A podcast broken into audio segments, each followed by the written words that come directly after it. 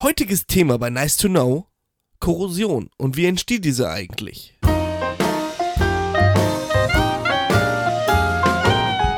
Na, heiß to know. Der Wissenspodcast. Ja, hallo und herzlich willkommen zu Nice to Know, euren Wissenspodcast für die SAK-Branche. Mein Name ist Florian Leupelt und äh, ja, ich heiße hier herzlich willkommen meine Dauergäste, mit denen ich diesen Podcast hier bestreiten werde. Und zwar ist das der Patrick Stimpfle. Moin Patrick, grüß dich und äh, stell dich noch einmal ganz kurz vor.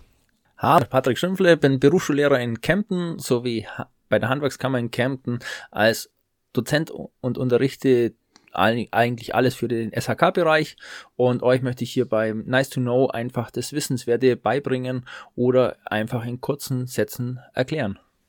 Ja, das hört sich doch gut an. Und wir brauchen natürlich noch einen dritten, der da auch noch mal ein bisschen was zu sagen kann. Und zwar ist das der Daniel Prien. Der eine oder andere wird ihn mittlerweile kennen. Wir hatten ja schon die eine oder andere Folge bei Feuerfest und Wasserdicht mit ihm.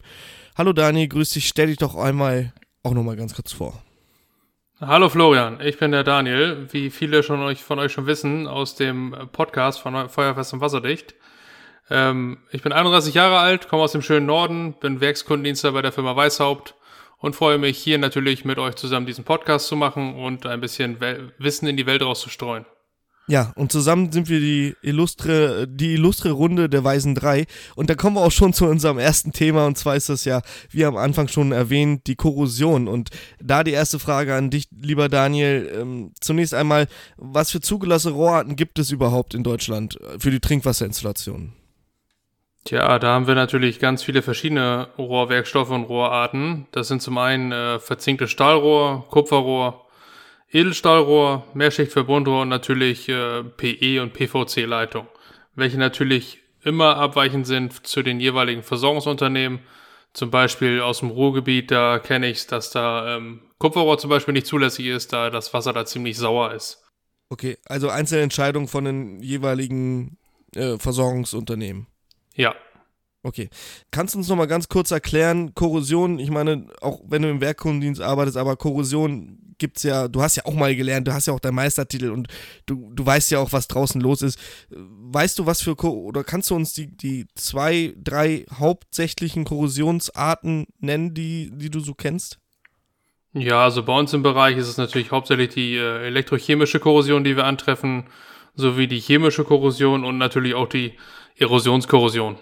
Erosionskorrosion, das hört sich irgendwie nach Erotik an, aber ich glaube, das hat damit nichts zu tun. Patrick, kannst du uns einmal erklären, wie überhaupt Korrosion entsteht? Und fangen wir doch einfach mal mit der chemischen Korrosion an.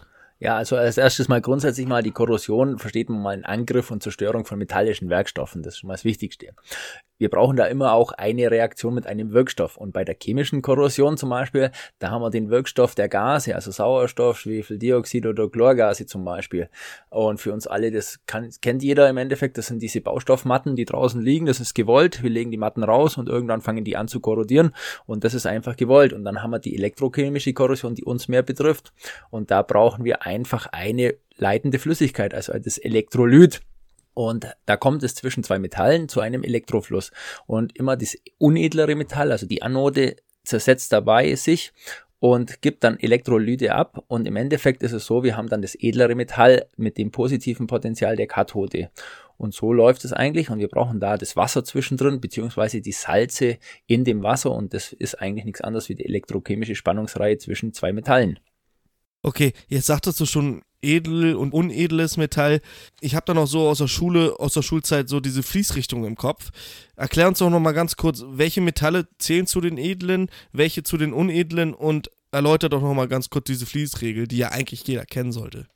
Also bei uns mal grundsätzlich so in dem, was ist, also klar, Gold, Platin und so weiter sind edlere Metalle, aber für uns eigentlich wichtig ist so das Kupfer, Kupfer wie auch immer, das ist so das einfach das edlere Metall.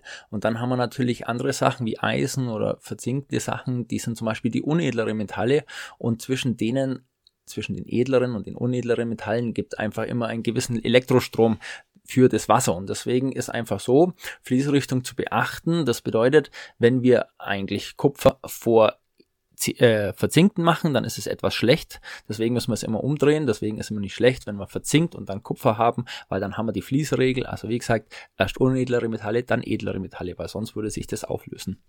zu dir, Daniel, nochmal. Wie kann man denn Bauteile vor Korrosion schützen? Ähm, nenn uns doch mal ein paar Beispiele, ja, wa was wir so generell so in, in der Installation antreffen können. Ja, da haben wir natürlich äh, diverse verschiedene äh, Möglichkeiten. Da sind zum anderen einfach Beschichtungen. Wir kennen da zum Beispiel das Vico-Rohr, was bei uns gang und gäbe ist. Ähm, zum mit, anderen mit diesem sind aber Schutzrohr, mit diesem Schutzschlauch drum, ne? Diesen, diesen, diesen Kunststoffmantel umzu, ja, genau. Hm, hm. Ähm, das zum einen, zum anderen sind es Anstriche oder nachträglich aufgebrachte äh, Be Beschichtungen, welche das Rohr natürlich vor äußerem Einfluss schützen. Ähm, dann zum Beispiel Isolierung, zum Beispiel Kaltwasserleitungen, die isolieren wir natürlich ja auch gegen Schwitzwasser und das ist somit auch eine Isolierung gegen ähm, Eingriff für eine elektrochemische Korrosion. Ähm, ja, und zu guter Letzt natürlich ähm, die Anoden, ne? also Magnesiumanode, Fremdstromanode. Ja, wie wir sie kennen aus unseren Trinkwasserspeichern. Und da kommen wir auch schon direkt zum nächsten Thema, unserem nächsten Podcast. Wir brechen das hier alles so ein bisschen runter. Also das ist, ähm, wir wollen euch das hier näher bringen. Allerdings, wenn wir das so tiefgreifend machen würden, dann würden wir hier eine Stunde oder anderthalb Stunden aufnehmen. Falls euch das interessiert, ähm, wir nennen auch immer auf jeden Fall die Quelle, wo wir das her haben. Und zwar, ähm, falls ihr noch ein bisschen mehr nachlesen wollt, in der DIN EN ISO 8044 könnt ihr weitere Informationen und ähm, ja, Richtlinien über die Korrosion erfahren.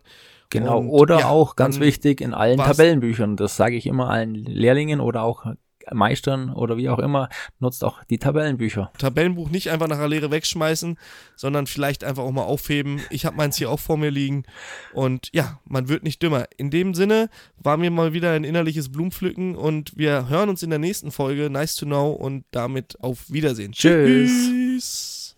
Ciao.